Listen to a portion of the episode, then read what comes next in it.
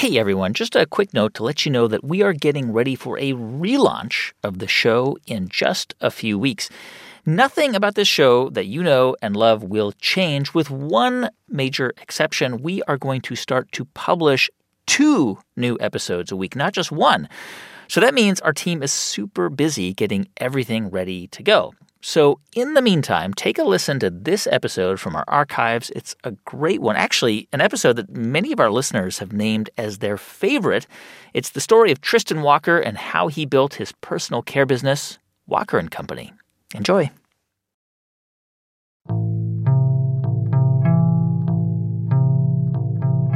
I remember the very first pitch deck, which was a PowerPoint. I've graduated to Keynote. But like we had a PowerPoint of like clip art because I didn't have the thing yet. I remember being so embarrassed. So I had like this 15 slide pitch deck that just sold a hope and a dream.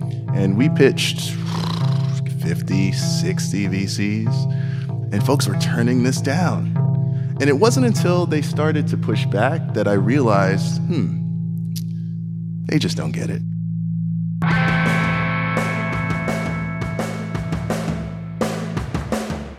From NPR, it's How I Built This, a show about innovators, entrepreneurs, idealists, and the stories behind the movements they built. I'm Guy Raz, and on the show today, how a lifetime of shaving with products that irritated his skin inspired Tristan Walker to build a better shaving and beauty brand for men and women of color, Walker and Company.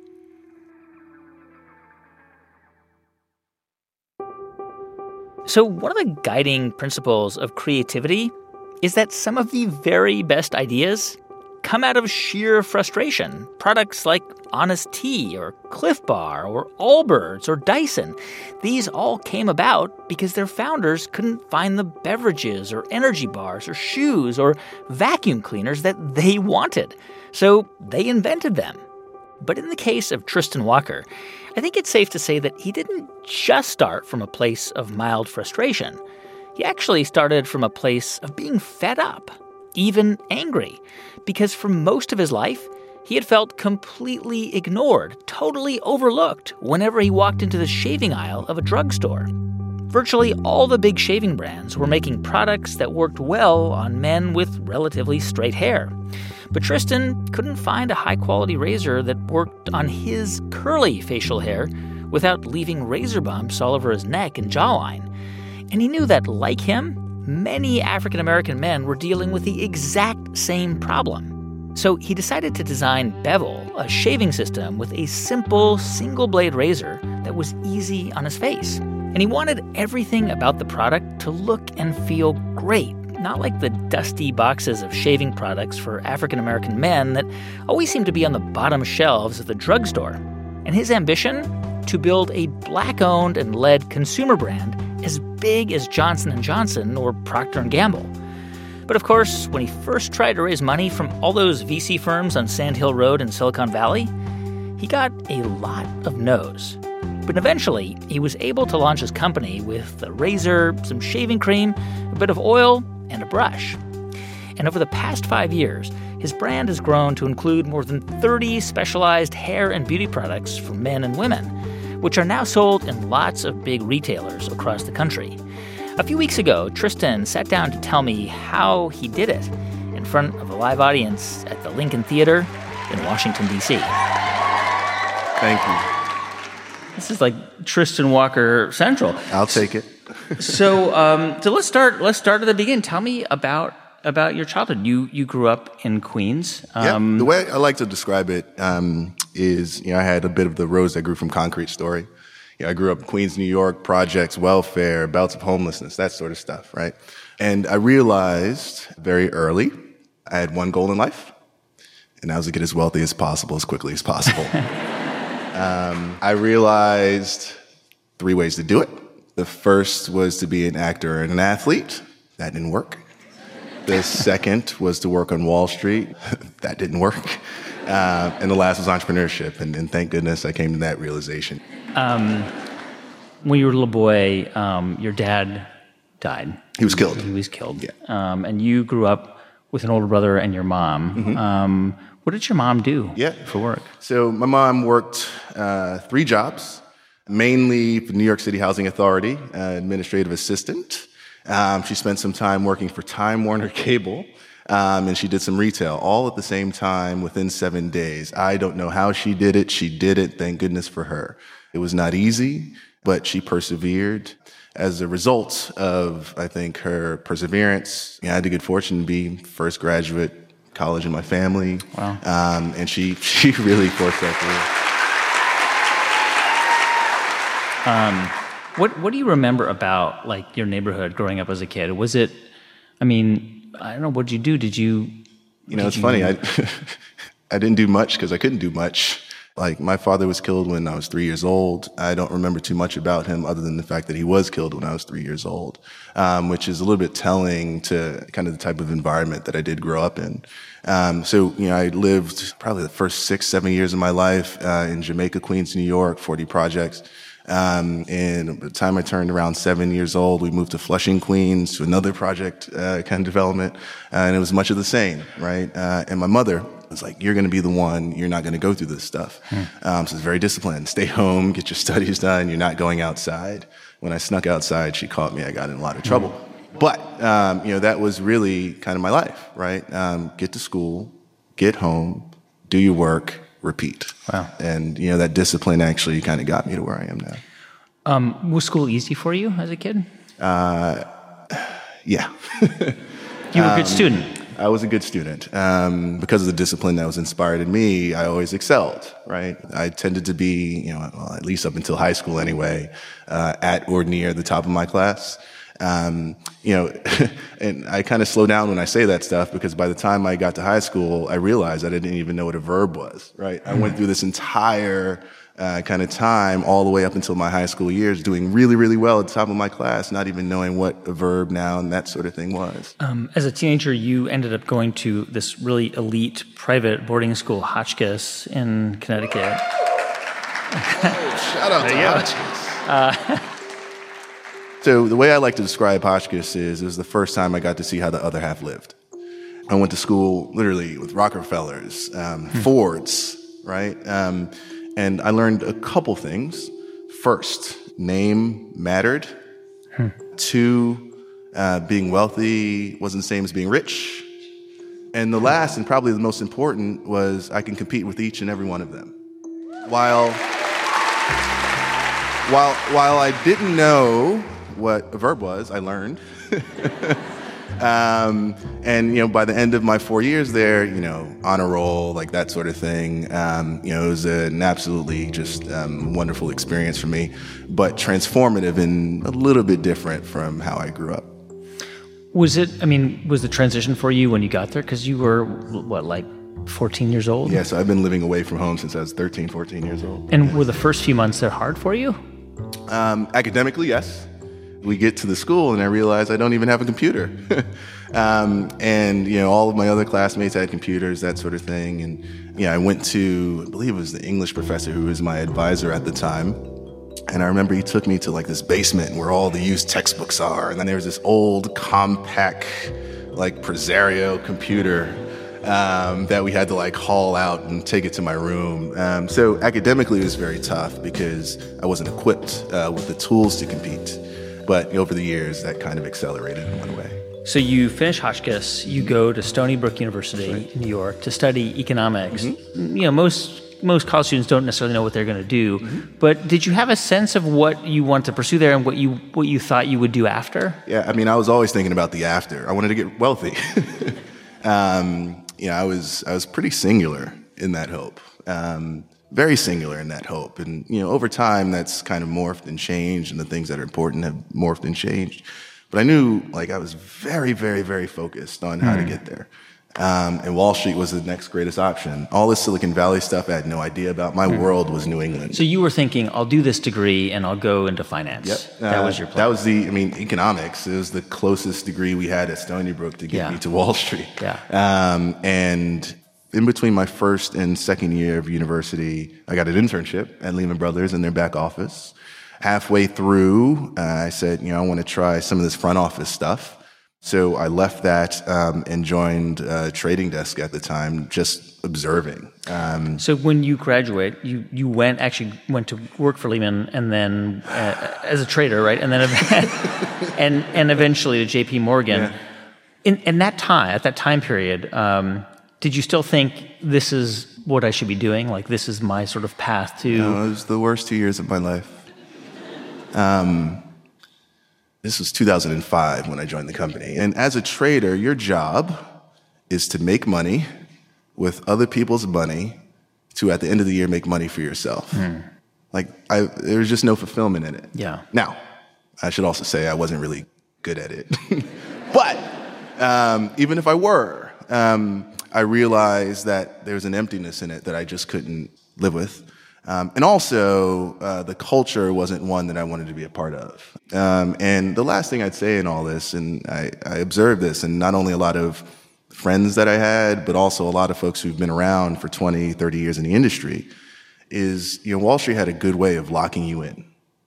They pay you more money, and they pay you more money, and they pay you more money, and at mm. some point your opportunity cost gets so high that you don't want to leave. That you're unwilling to leave. And fortunately. Um, and kind of unfortunately at the time, I got laid off at a time that made me not have to think about that. You were laid off by J.P. Morgan at I the was, time. Yeah. This is the middle of financial crisis. Um, well, so, actually, it was right before. So here's the blessing, and this is a true testament to faith. I got laid off in January of 2008. Hmm. I was applying to Stanford for business school. I applied there um, in the fall of that year. And fast forward, I start at Stanford September of 2008. Crash happens a month later. Wow. Yeah. So you um, you get to Stanford, and from what I've read, like you didn't really have a sense of what Silicon Valley was and what the tech world was, or any of that mm-hmm. at all. Mm-mm. So so what what did you like? What was your impression when yeah. you got there? So at Stanford, I got there. It was 2008. I was 24 years old, um, and very quickly I knew it was where I needed to be. Hmm. Um, primarily because I saw that the other 24 year olds not only making millions of dollars, but fundamentally changing the world. I'm like, hmm, how come I had no idea about this place? Hmm.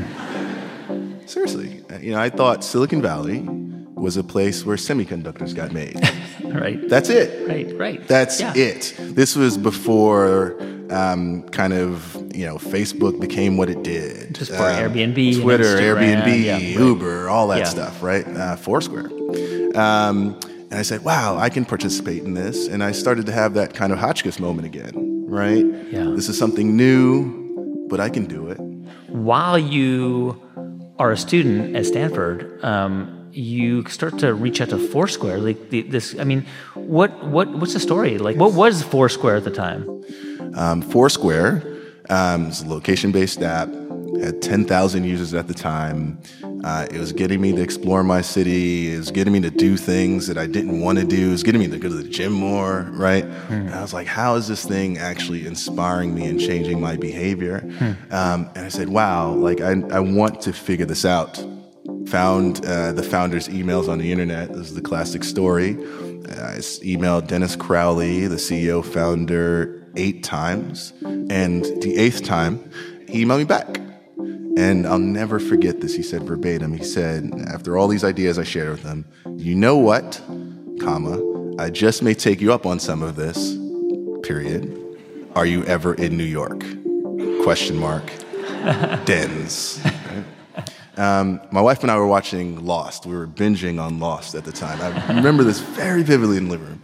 Um, and I looked at her and I was like, what should I do? And five minutes later, I said, actually, yes, I was planning on being in New York tomorrow. So I booked my flight that night, flew out the following morning. You show up at the office and you're like, I'm here. Yeah. And no, that's and literally what happened. I, uh, it was 36 Cooper Square. We were on the fifth floor. Were they surprised to see you? I opened the door Dennis was facing the back. He turned around uh, and he looked at me surprised as if like I wasn't actually going to come. And there's this awkward moment, like, what does he do now? And it so happened that there were like two empty desks. So he's like, yeah, go over there, go over there.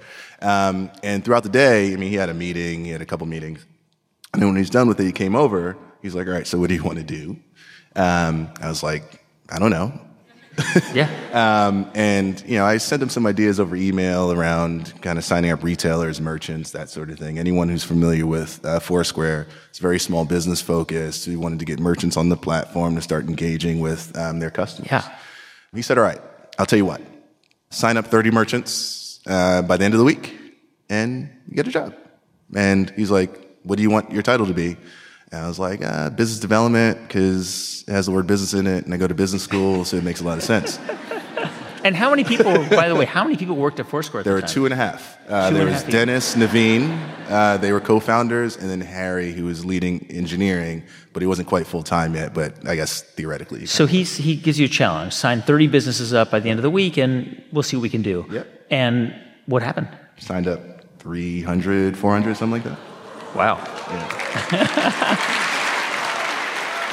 so you end up going to work for Foursquare after you after you graduated from. Nope. Um, it was actually it was in between my first and second year of business school. So I worked full time at Foursquare during my second year of business school, and Foursquare gave me a gift. You know, because I was so early there, I felt as it was as much as my company as everybody. It's Yeah. like it was a family there. We were doing something completely different. You know, we had folks like Facebook trying to come after us, and that felt that was energy. I Yeah. loved it, and I felt like my work wasn't done. Um, so, you know, Dennis was kind enough to let me work on the West Coast. Um, after I graduated, he didn't ask me to come to New York. He was like, "Yeah, you can stay out west." The company was growing. Yeah. there's there's a lot that I had to learn too, right? Um, and through that process, in not only kind of um, kind of growing the business. What does it look like to go from two employees to 150, uh, to raise tens of millions of dollars, to build something uniquely authentic? It was an education that I wouldn't have gotten alone. So you were there like I think three and a half, almost four years. Three years. Three years. So you decide that's run its course, Mm-hmm. and I'm gonna do the next thing. And it turns out that you either met or you knew Ben Horowitz, the one of the partners of Andreessen Horowitz, Mm-hmm. and he convinced you to become an entrepreneur in residence there. Mm-hmm. How did that happen? How did you meet? Yeah, so when um, so Ben Horowitz, he was on the board uh, of Foursquare. So they were one of Foursquare's largest investors. Um, I had known Ben not very intimately. It was just Yeah. um, kind of as board member, um, and he knew of the work that I did. Um, so when I told Dennis that I was leaving the company, Dennis reached out to the board, told them that I was leaving, and then Ben reached out to me a day or two later. He said, "Tristan, I get it, right? I understand. Um, you should not be an entrepreneur in residence, right? And he gave me his reasons why. And he said, but if you're going to be an entrepreneur in residence, you should do it with us. A- and what were you going to do as entrepreneur in residence? Basically, come up with ideas and, and pitch ideas to them, and in theory, they would fund those ideas. Yeah, so in, in, in, as I think about the job, it's one of the craziest jobs in the world. You get paid to think of ideas all day. um, he said, come spend six to nine months with us to figure this out. And I was like, I'm going to spend all nine months to figure this out. Um, being an entrepreneur in residence, it's interesting because I've never met one who's enjoyed it. That's myself included. Um, but it's spending a lot of time to think about things in an inauthentic way. right. Um, you know, the lesson that I learned, and Ben taught me a lot. He's like, Tristan, um, you got to understand that you need to do the thing that you fundamentally believe that you are the best person in the world to do, right? Um, where you have a unique proposition, um, given your story to solve that problem. So again, if you're doing something that's like inauthentic, this is hard enough, right? You can't do that. And it took me seven months to realize that I needed to do the thing that I felt that I was uniquely positioned to do, and that was you, you were basically trying to come up with an idea that you thought they would back. Well, I was trying to come up with a good idea. Yeah. Um, and the lesson that I've learned, and Ben, I have to thank him for this. He said, Tristan, usually what looks like good ideas are bad ideas. And usually what looks like bad ideas are good ideas. The problem with good ideas is that everybody tries to do them. Right? And as a result of it, there's so many people working on the same things, there's no value to be created. Yeah. Like Airbnb was a bad idea. Right. Right? Like folks actually like renting out like, Yeah, rooms to apartments strangers. Yeah, It's a right. terrible Yeah. idea. But they've created tens of billions of dollars in value to Yeah. do it, right? It's those ideas that actually create the value. And and were you thinking at that time tech, tech, tech, tech. As you were in Silicon Valley, was that where your head was? I was I was trying to do the thing that I felt was the most ambitious that would make the folks who supported me proud of what I was doing, Right. as opposed to doing the thing that I was uniquely positioned. Let to me do. let me ask you about that. I mean, you come up with a bunch of different ideas. I think one was like a hair extension mail Oh, yeah. order idea, I right? still think that's a great idea. You guys should take it. Direct to consumer hair extensions, Yeah, right? that's A lot of money. Um, so I so at some point you you come up with with this Really idea, good idea. for Sorry, it's a good idea. or a bad idea, but yeah, you get it. so at some point you come up with this idea for a razor to just to describe first of all before you tell me how you pitched it how did the idea come to mm-hmm. you mm-hmm. This is the first idea that came to me actually. And it was the culmination of 15 years of experience. I when I went to boarding school for high school, you know, it was in Lakeville, Connecticut. Right? There's no retailer nearby. If you went, um, you know, if I had to shave, you know, you get the peach fuzz on your face, right? Uh, it's like, oh, it's the rite of passage time. Um, and I'll never forget, I went to, I believe there's like a CVS type store um, uh, in the area and you pick up your multi-blade razor with the shave gel because yeah i didn't have a father at home to teach me how to shave my brother didn't shave that sort of thing um, took it home uh, to the dorm shaved woke up the following morning my face completely broken out in razor bumps i was like what is this? I'm never shaving ever. That was the last time i had shaved until i started bevel. Um, so uh, what did i use? Um, i used for 15 years this thing for folks who are not familiar with it called the depilatory cream. which is like a chemical. Uh, it's gross. So, folks who aren't familiar with it, um, you know, a lot of women are familiar with it because it's Nair. yeah Um, yeah, see? Um, but a lot of black men are too because that's all we're able to use, right? So, depilatory cream is this cream, it's thick. Um, you put it on your face, it sits for six to eight minutes, and you just wipe it off, and the hair it goes dissolves away it dissolves which it is crazy, right? You know, the funny, one of the most interesting things is if you actually read the back of the pack, um, the caution statement says, do not use this two days in a row, right? It's something that smells, it burns your face, it discolors your skin, but there is no other option. Uh, and in January of 2013, I remember being fed up. My wife is fed up. I said, I've had to do this for 15 years. I want to shave because this is terrible. Um, so I wanted to learn how to do it. Look, I'm not thinking about a business idea at all. right I just want to solve. you a just problem. wanted you just wanted to Just wanted to solve a problem. and you didn't want to get razor bumps I did not want Yeah. to get razor bumps. It's not a good look.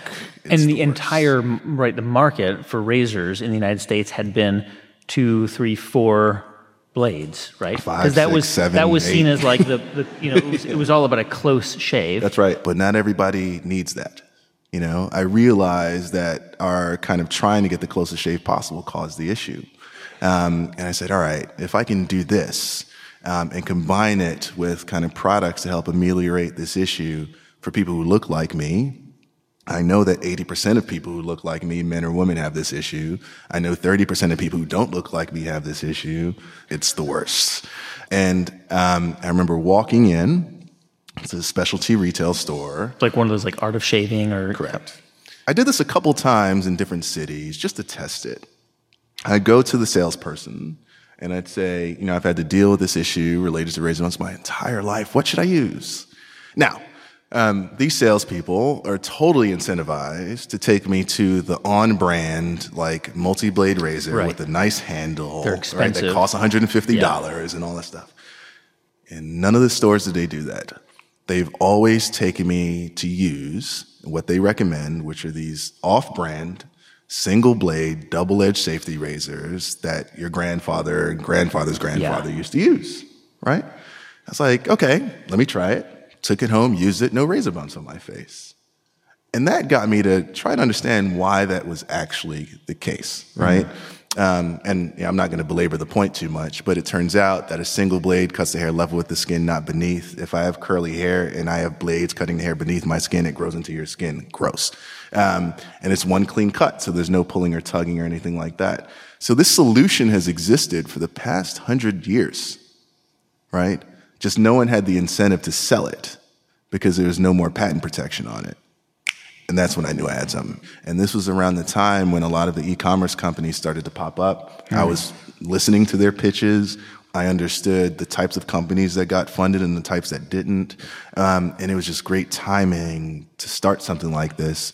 And to go back to the kind of Ben Horowitz thing, who else in the world was uniquely positioned to share that story to venture capitalists, to raise the money to do this, to build a health and beauty products company for the majority of the world? I couldn't think of anybody else who was able to do that. So, when you talked about this idea to friends of yours mm-hmm. who had similar issues, w- were they like, This is exactly what I've been waiting for? I need this? Thing. I didn't have to talk to them. I had to give them a safety razor. They shaved and didn't get razor bumps the following day. This was like a, a first moment of truth thing that when folks woke up, the following day and didn't have to have this issue, that's transformative.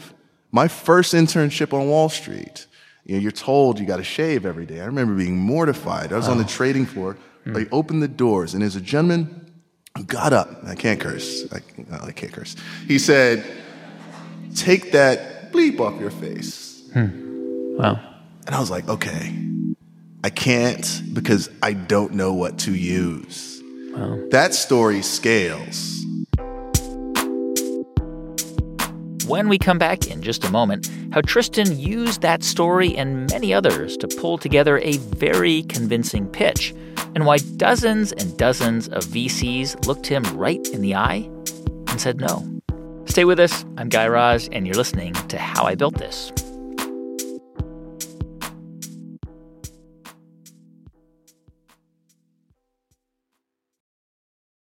Support for NPR comes from Hiscox, committed to helping businesses protect their dreams since 1901.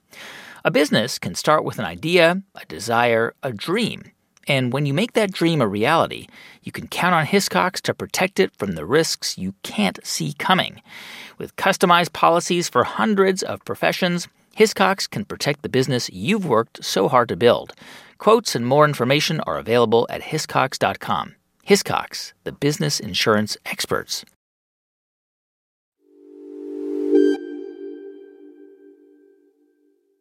Hey, welcome back to How I Built This. I'm Guy Raz. So, it's early 2013, and Tristan Walker has this idea for a new razor designed specifically for black men. And he goes to his current boss, venture capitalist Ben Horowitz, to ask him what he thinks about it. So, when you when you had this idea, you go to Ben, and yeah. what, what, was his response? Well, in fact, um, Ben really wanted me to do the hair extensions idea. Okay. And at that point, at that point, I knew he was in because he had he he understood an insight that folks were unwilling to down the rest of Sand Hill Road. So by the time I came to him with the shaving idea, then he was really into it because he was hmm. like, "That's you, right? Like you've got it, and you have a uniqueness here um, that can help you accelerate. Let us help you in that vision." All right, so you've got sort of sign off from Ben, and mm-hmm. you've got to start to look for money yeah. to pursue this idea. Yeah. And and just just to get a sense of where you were, was the initial idea to just start with a razor, or was it to start with a whole kind of ecosystem of products. Yeah, so came up with the idea in January. My ninth month was April, so I knew I had to hurry up. Your ninth um, month as entrepreneur as, in residence. As an entrepreneur in residence. Right. Um, and that's when I was thinking about starting to go out and raise money. So my thought was, all right, I had this razor. I also had kind of a set of other products. There was kind of the blades, uh, priming oil, shave cream. And did you did you create a prototype cream. at that point? Or? So um, it's a great question. Two things here. There's the razor and the design for the razor. Then there's the products that go into the bottle. And then there's like the design for the bottle, each of which had to kind of coalesce before I actually started and pitching. You needed right? some seed money for that. Correct. So, you know, it's cart before the horse kind of thing, right. right? In order to kind of start what we did, you need like $2 million to do it, right? But I knew that there are things that I can do to get that $2 million to do it. The first was on the razor design. I actually um, found some folks who were ex IDEO, wonderful, brilliant, brilliant folks. My pitch to them and their pitch to me was as follows Tristan, um, for this razor, we can do it. We will design six types of razors that you can select from. If you decide to choose one, hmm. um, you just need to pay us $10,000 to do it. But if you don't, then we just get to keep these designs. So I was like, okay, let me have these designs so I could put it in my pitch deck, right? And if I raise the money, you'll get your $10,000. Um, then for the kind of oils and creams that go into the bottle, there was um, a website that actually had a list of all the private label manufacturers in the country. I click on the link, I point my finger out to the screen, and I find Cosmetic Specialty Labs in Lawton, Oklahoma. Hmm. I call them up and I say, I'm thinking about starting this concept. I think it's going to be great. I could potentially have the backing of all these kind of uh, VCs. This is a company that made like lotions and shaving mm-hmm. creams and things like mm-hmm. that. Okay. Mm-hmm. They did it for small companies and some big as well. Right. Um, and she said, Great. Like, I can get you these samples for free. Like, let me make you some samples huh. for free. I didn't have to pay for any samples. Now, that never happens, right? Like, never happens. Um, so by the time the end of April comes, I have designs for razor, like a hard good. I have formulations for the soft goods that I need. And then one of my best buddies, he's one of the best package designers on the planet.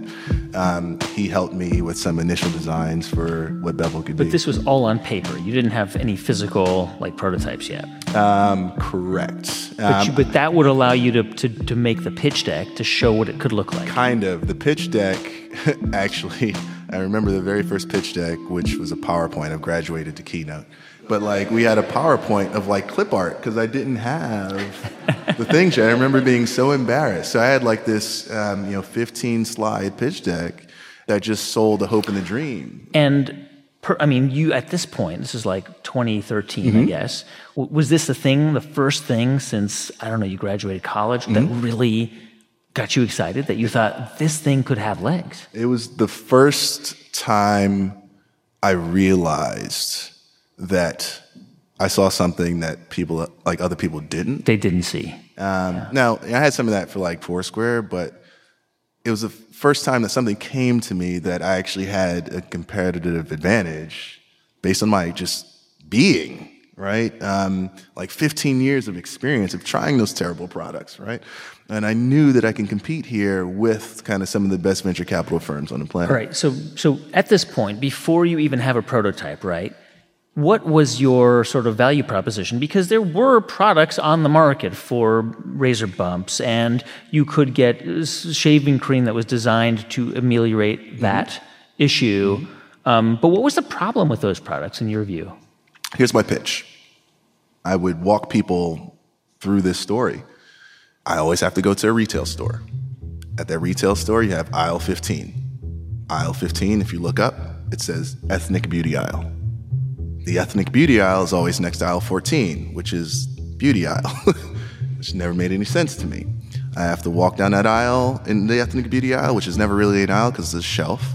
Um, and then there are products and packages that are dirty um, with kind of old folks in it from the 70s with like Jheri curls on it. Um, and, the, and, and this packaging has not changed. We la- so, so here's what's, what's really, really interesting this is exactly what I tell people. I walk them through this whole story, and the VCs laugh. And the first slide that I show them are photos of the packaging. They all shut up, hmm. right? Because it hasn't changed. I don't Photoshop those things. Now, what's the pitch? Folks of color spend more money in every single health and beauty category than anyone else. Um, folks of color, or especially when you consider black folks, yeah, I'm one of them, uh, the most culturally influential demographic group on the planet. When we think about folks of color, not only will be the majority of this country in 20, 30 years, we are the majority of the world, right? Um, so, if you're a VC, hmm. right, why wouldn't you invest in that? And it wasn't until they started to push back that I realized, hmm, they just don't get it. That we're afterthoughts, right? And that's just a testament to complacency and I can compete when there's complacency. Just to understand, I mean, essentially what you were saying was look, there is a, an opportunity here to create really great, beautiful products for a market that just is totally underserved. Mm-hmm, mm-hmm. Like, was that what you wanted? I had the graph, it was up and to the right. I had the kind of beautiful inspiration and all that stuff. Like, I, look, VCs say they want founders that they've worked with in the past that have pedigree and experience with a blue ocean opportunity. It's like check, check, check, check, check. And folks were turning this down. But how, I mean, this is what I'm curious about. You're going there, you're showing them the numbers, you're saying, This is a, you know, there's a trillion dollars or whatever, however much money there is when it comes to consumers of color in the United States. Um, this is a market where um, African American men, particularly, um, are spending, women are spending more money than any other group in the country. Um, and VCs were saying what to you? Razor bumps are not a problem. Go figure. Literally, I, I had one VC who was like, "Oh yeah, is this like that that Chris Rock movie with good hair?" Like I was like, "It's literally it's no." no, but I mean, I'm, I'm curious. You would No sit, joke. you would sit with VCs, and presumably most of them were men, most of them were white men. That's right. And people were saying this is not uh, something I've ever heard of as a problem. Yeah, they just didn't want it to be a problem. I mean, it, and it wasn't only kind of the white men; it was like folks of color too. And we pitched, gosh, 50, 60 VCs. Um, it, you know, like Silicon Valley, particularly venture capitalists who are investors who've never operated before, almost have this really interesting um, kind of worldview that you know they're always right. But you also have to realize it's their job to be wrong 90% of the time. And I had to realize that very, very quickly. Hmm. Maybe it was the case that they just haven't caught up to the concept yet, but they will. You know, we spoke to 60 of them. There were another 60 behind that. Like we were going to figure it out. Did you would you get irritated during pitch meetings? Oh, all the time. I mean, like those Chris Rock comments used to piss me off. Um, but I knew, like, every time they were saying no, I knew that bad idea was good as hell. Like, I just why, why did it. you? What I was just it? Knew it. It was just Because- intuition. No, I just knew if they were turning them down, they're not going to fund anybody else that was trying to do this. Like, if if anybody else, like, if anybody else was qualified to do this, it was me. We didn't have any competition and still don't. Yeah. You know, it gets to some point where even if folks wanted to go and pitch this idea, they'd say, well, let's see if Tristan's works first. Yeah. And by then it's too late. I, I'm curious, like for people who have straight hair, right? Most of them, most men who have straight hair, don't think about mm-hmm. shaving. They shave and then they mm-hmm. go to work and mm-hmm. whatever. Were you sort of trying to explain to to investors like?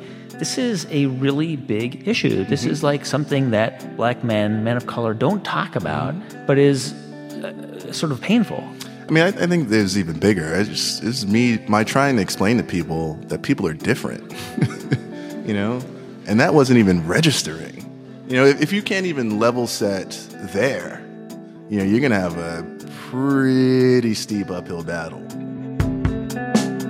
When we come back in just a moment, how Tristan Walker finally launched his shaving subscription box and eventually got his products into retail stores, and how that led to maybe the most transcendent moment ever experienced by anyone in a Target.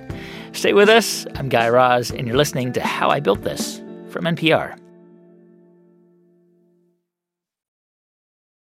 This message comes from NPR sponsor Edmunds. The Edmunds homepage has car rankings compiled by their review editors. From there, shoppers can pick top ranked vehicles and do a side by side comparison by clicking on the Compare box. Car shopping can be overwhelming. Edmunds is here to help. Visit edmunds.com and click on Edmunds Best Car Rankings to research and compare vehicles. Edmunds, we drive it like it is.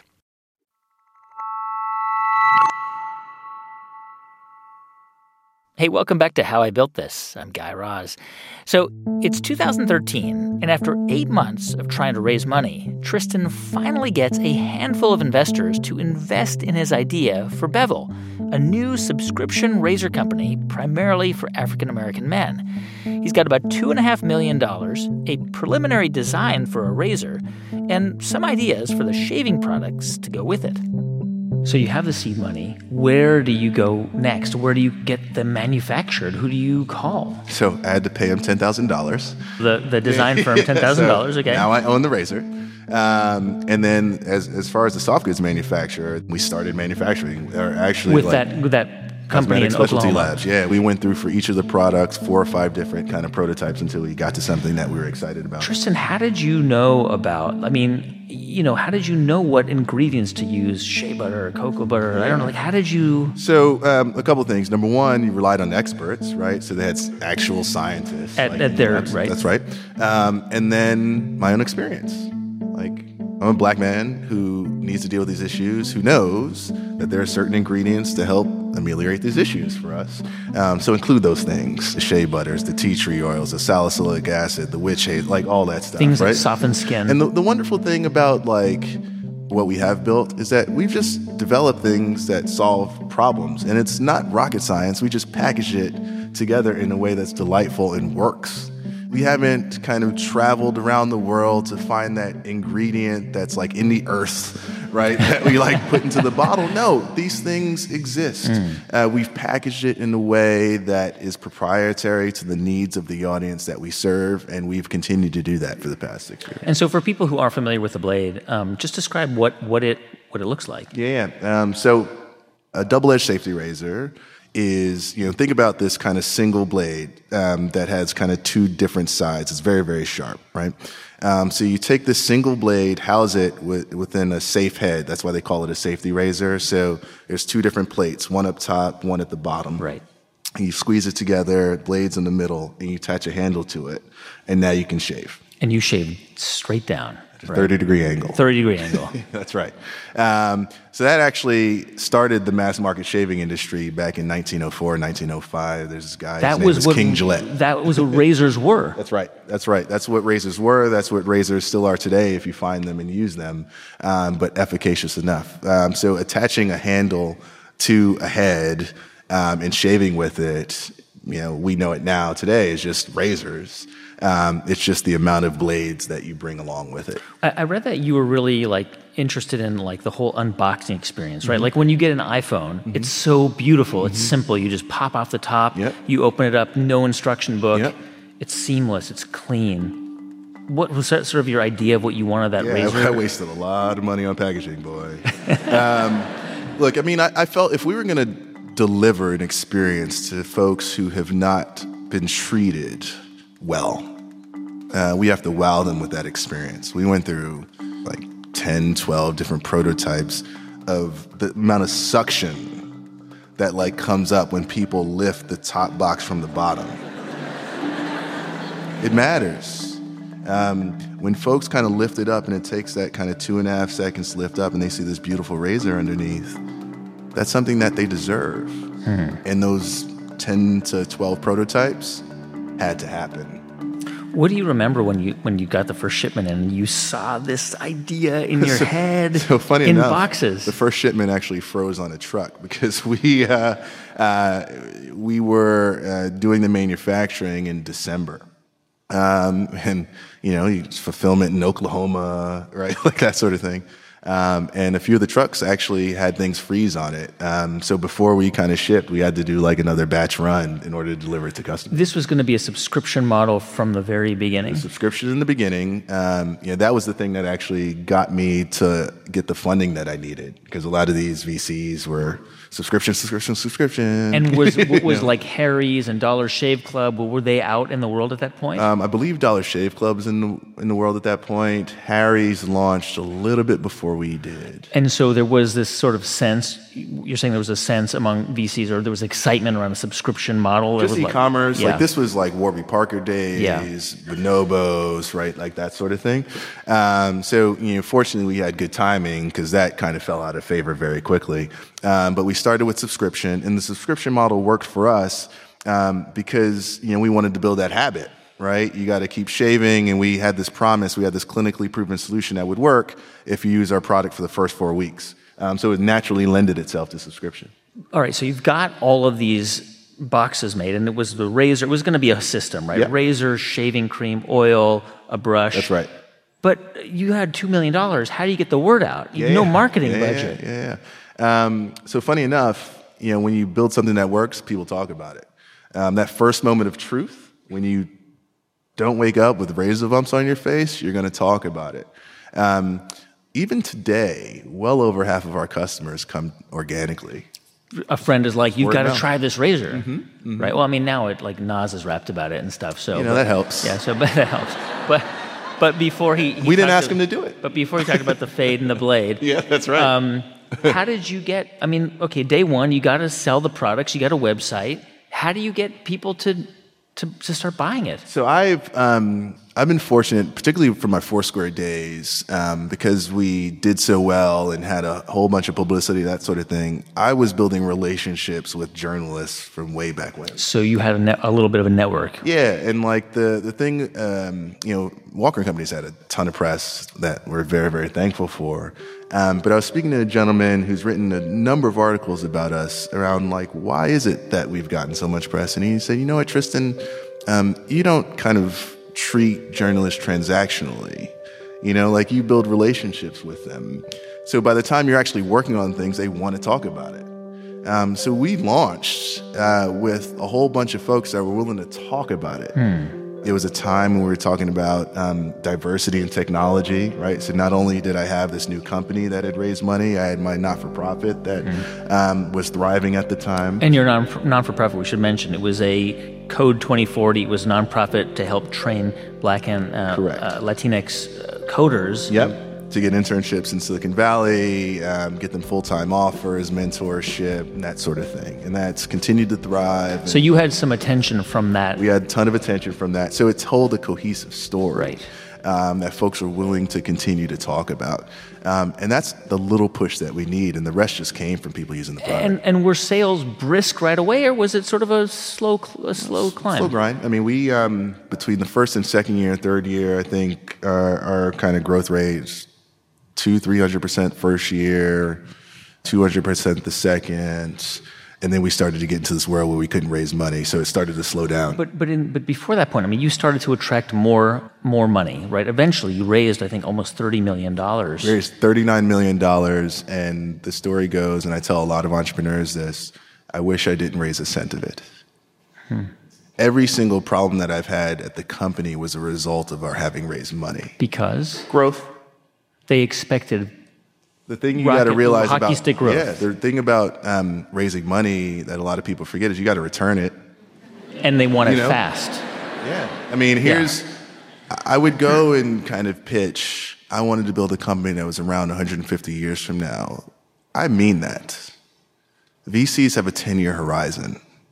That leads to some interesting board conversations, mm. right? Yeah. And we weren't ready for the growth um, and raising more and more money, particularly in a world where your competitors are raising hundreds of millions of dollars. Like $39 million is a lot of money, but not when your competitors are raising hundreds of millions of dollars, right? Um, VCs weren't going to fund it if they didn't see kind of more opportunity in more things, right? Oh, you're just a subscription company, subscription's not hot, right? Um, I need to see more innovation, more distribution, that sort of thing. So we accelerated kind of, you know, we started with the shave system. Then we launched this electric trimmer. Uh, and then we launched this hair care brand, delivering solutions to this audience. Now, my biggest mistake is launching each of those things too quickly. Hmm. And that got us in this, you know, now you're managing two brands, right? 36 different products, crazy supply chain, you got to market it, et cetera. And how many people were working at Walker and Company? Was 12. It- 12. Mm-hmm. And what was your life like? Was it just like non-stop grind, grind, grind? It was hard. Uh, I mean, we. I was wearing multiple hats, right? I'm the CEO of a company. I'm the chairman of the board of that company. Um, new father, a two-year-old at the time. Um, so it was challenging. It was a lot of work. Um, you know, being a CEO is the worst job in the world, but the most rewarding one. And I can't think about anything else I'd ever do. One of the things that you that I noticed you did, which really reminds me a lot of like Away, the mm-hmm. suitcase, the travel com- suitcase company, and, and Glossier, the makeup mm-hmm. company, is it wasn't just the products that you were selling. You had websites. You had um, find a barber. You you had barbers mm-hmm. do videos. Mm-hmm. You had bi- videos of men using the razors right. and testimony of how these really beautiful videos um, and kind of men talking about how you know this is the thing that I have been waiting mm-hmm, for. Yeah. I mean, was the idea also to kind of build a self care sort of lifestyle brand? Yeah, yeah. Um, six months before we started and started shipping, we actually launched what was called at the time Bevel Code. Bevel Code is this kind of online digital magazine talking about styling grooming for men of color. Think about this for a second. You know, I'm, I'm 35 years old right now. I still, to this day, do not know where to go with the exception of Bevel Code, as a black man, to know what moisturizer to use for my face. Hmm. GQ, Esquire, all that stuff, it does not exist. Um, and we're serving kind of this consumer by telling these stories, not only what moisturizer to use for your face, um, but what it's like to feel like when you wake up with razor bumps on your face and you got an interview that morning, right? Like these are stories that need to be told, need to be scaled, and people should hear it because it's real. You, um, I think by 2015, did a deal with Target, where at this point you, it was you could get the razors, you get the products at Target, so it wasn't just mail order, it wasn't just Right. direct to consumer. Um, why? I mean, was was that a sort of a shift in the model, or Yeah, it's a huge shift. Um, so we started distribution in February 2016. The way we um, got there, um, you know, I'm pretty involved in uh, with all of our customers. I read all of our consumer success tickets. You can rate us from one to ten how likely you are to recommend the product to friends, um, and then you could write your review of like the brand in it. So I remember reading it one day. Uh, there's one guy, you could see the email of the person. I'm not going to put his name, but his first name dot last name at target.com. Wrote this glowing review. He was a subscriber of ours for a long period of time. Two customers beneath that, first name dot last name at target.com. Glowing review. He was a customer for even longer. So it's like, hmm, what do I do here? So I go to LinkedIn. I realize, like, all right, the first gentleman, he actually was running personal care for Target at the time. He was a Stanford GSB graduate and a black man. Uh, so it's like, I'm going to hit you up.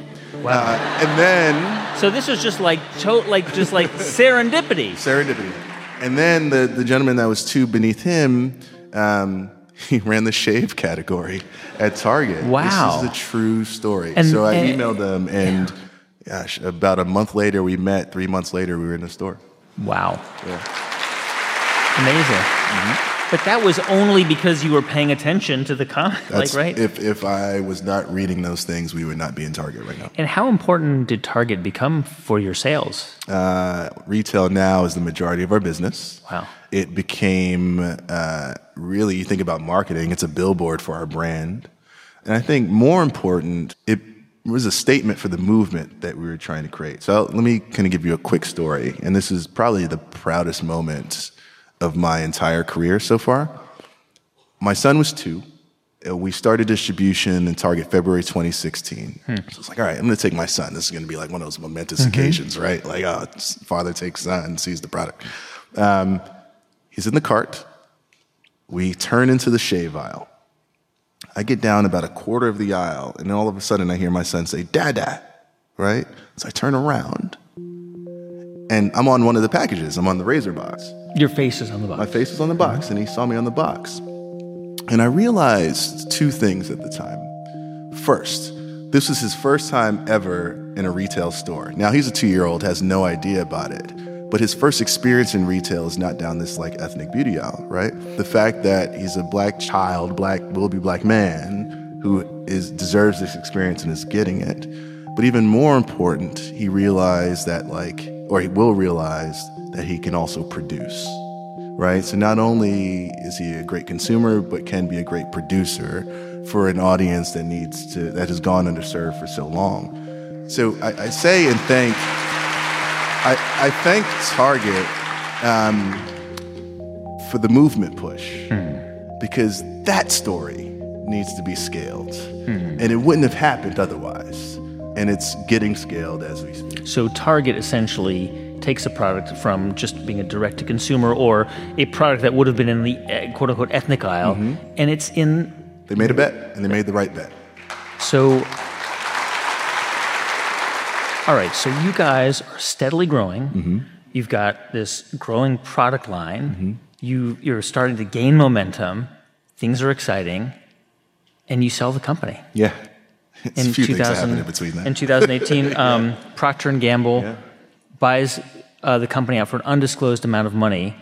Now, my read of this, uh, I think a lot of people hear that and think, okay, that's your exit, and you walk away and you're you're swimming in cash and goodbye. And but that's actually not what it was. Why? Why, why did you sell it to Procter and Gamble when you were gaining momentum? Yeah. Um, 2018 was a crazy year. Um, couldn't raise money. You could not raise money. Could not raise money. Because they just didn't believe in in the. It was the a multitude potential? of things. I think um, you know you start to get into a weird vicious cycle when you're raising money. Um, you know, if there's one investor who's unwilling to kind of give you the money, other investors aren't willing to mm-hmm. do it. Then if you're mm-hmm. not raising the money, you can't kind of spend as much on innovation and marketing hmm. anymore, which makes it harder to raise money. Like you get into this like really weird cycle. Hmm. As a result of that, also in 2018, we had to lose some really wonderful folks, right, in Because a you- layoff, like it, because we couldn't Yeah. the company needed to thrive. And this is all happening as like revenues are still kind of like growing. It's like this weird thing. Anyway, at the beginning of the year, we started to get a ton of interest from all the CPGs. The big companies, the Unilevers big and Johnson. Johnsons, whoever they were. I Yeah. can't say. You can't say, right? Um, but a lot of the big companies, and you realize, you know, if you're starting to have these chats, you better be serious about it because it's going to take a lot of time away, right? Yeah. So we came to the conclusion all right, we're in this world, we can't raise money. We have this 150 year vision. We want to serve this audience, continue to kind of do what we can, um, but in a way that's kind of uber competitive. In September, August, September of last year, Procter and Gamble came knocking on the door, and we realized very quickly our values aligned. Um, Procter Gamble reaches five billion people every single day. Five billion people around the world use their products every single day. The majority of whom are people of color. Right? They came to us and said, Tristan, we believe in what you're doing. The way you touch these consumers, the way you speak to them is unique. It's authentic. We still want you to be an independent company. We will not touch you but get to leverage our access to 5 billion people, billions of dollars of research and development to do what you do, mm-hmm. right? And, you know, fast forward a few months later, we closed the deal. It only makes me now think about the things that I have to do every day. I no longer have to worry about going out and raising money, Right. being distracted by that. Um, we because can they will invest back into the company. Correct. Um, I mean, Procter and Gamble's been doing this for 180 years. Yeah. Right. The thing that like is really, really important for me is that we are set up in a position to maximize our ability to serve. Uh, Procter and Gamble set us up to do that, and that's really all that I care about. Well, I'm, in, I'm interested because in the beginning of our conversation, you talked about your goal in life was to become wealthy. Mm-hmm. It sounds like that was changing because you could have kept the company and grown it and maybe become a billionaire, whatever. Mm-hmm. But it, it sounds like that that ceased to be your. that's right. It, it didn't. It wasn't about being wealthy. Yeah, no, I mean, I um, that changed very quickly when I had my first son. I have two sons now, and my kind of definition of ambition changed. That moment when I took my son to Target and he said, "Dad," uh, made me think about the world in a different way, and kind of the goal that I have now. You know, I, I reflected back on this when I was 20 years old, and I think, all right, when I was 30, like, what did I want? Right? You know, the house, right? Uh, the wonderful wife, the children, I don't need anything else anymore, right? Um, this idea of like more money won't get me anywhere. Like the thing that I care most about is being a virtuous human, a virtuous person, uh, so that my sons know how to live this world virtuously, right? Um, that matters to me a great deal. When you Oh, and one, one other thing I should say, just so you folks know, you talked about this idea of not really being an exit, what the movement means. Procter & Gamble's been around for 180 years, and I'm the first black CEO in the company's history. Hmm. The amount of impact that that means for the world and like what we can do and the investment in that is very, very important. when you were acquired by Procter and Gamble, you also told them, "By the way, I'm moving this company from Silicon Valley, and I want to run it in Atlanta, Georgia, yeah. which is where you are now based." Yeah? So tell me the story. Why? Yeah. Um, Atlanta, I think, is the most important city in the country right now. It has one of the fastest growing economies in the country. You think about diversity, particularly upward mobility of black folks in the country. Um, I'm raising two black boys in this country, uh, and kind of their ability to see upwardly mobile black folks matters to me. And my son, we lived in Palo Alto uh, for some time. He had wonderful education, right, with no diversity. And that really started to impact me. Um, Walker and Company needs to be in Atlanta. Most of our customers are there. Our highest revenues are there. Hmm. Uh, culture happens there. It is the city, and they've embraced us with wonderful open arms.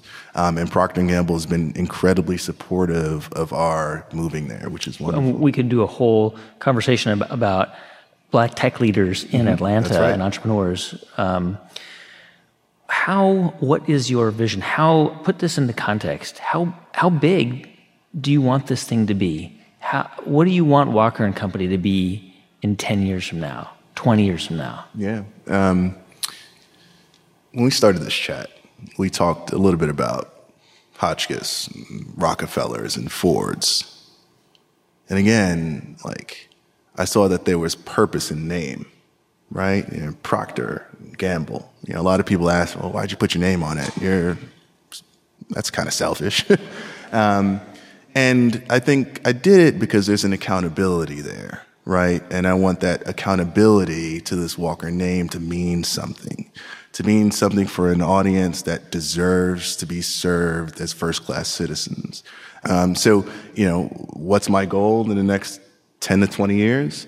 and to be put in a position where I can ask that question of myself again for the company, right? Um, this is a company that needs to be around 150 years from now. I want this to outlive me, um, and I will be around for as long as that takes. You want in 150 years for people to say Unilever, Procter and Gamble, Johnson Johnson, Walker and Company. I want people to say Procter and Gamble, Walker and Company.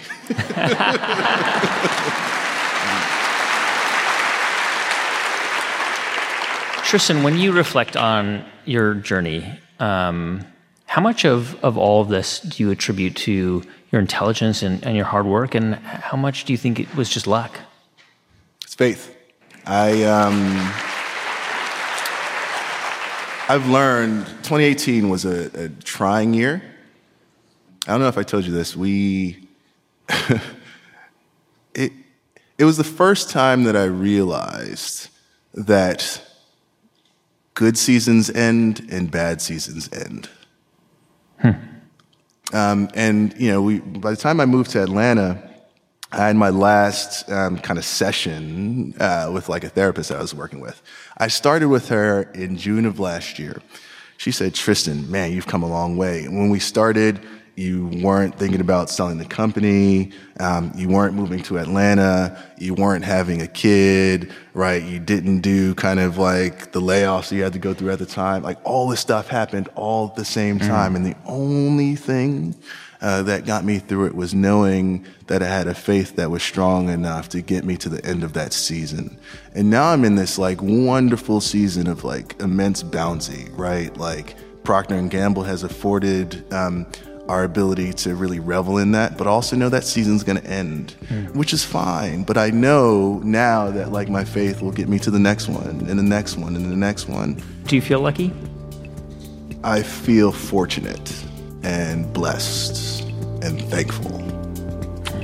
I love that. Tristan Walker, founder of Walker and Company. Thank you. I spoke with Tristan Walker at the Lincoln Theater in Washington, D.C. And by the way, if you have a minute, you should really check out some of the Bevel videos. They feature tutorials, tips, and men talking about their own hair care experiences. Some of them are incredibly powerful. And they include guys like Ryan Leslie, Big Daddy Kane, and the Roots MC, Black Thought. Hey, thanks so much for listening to this live episode of How I Built This. Our show is produced this week by JC Howard with music composed by Ramtin Arablouei.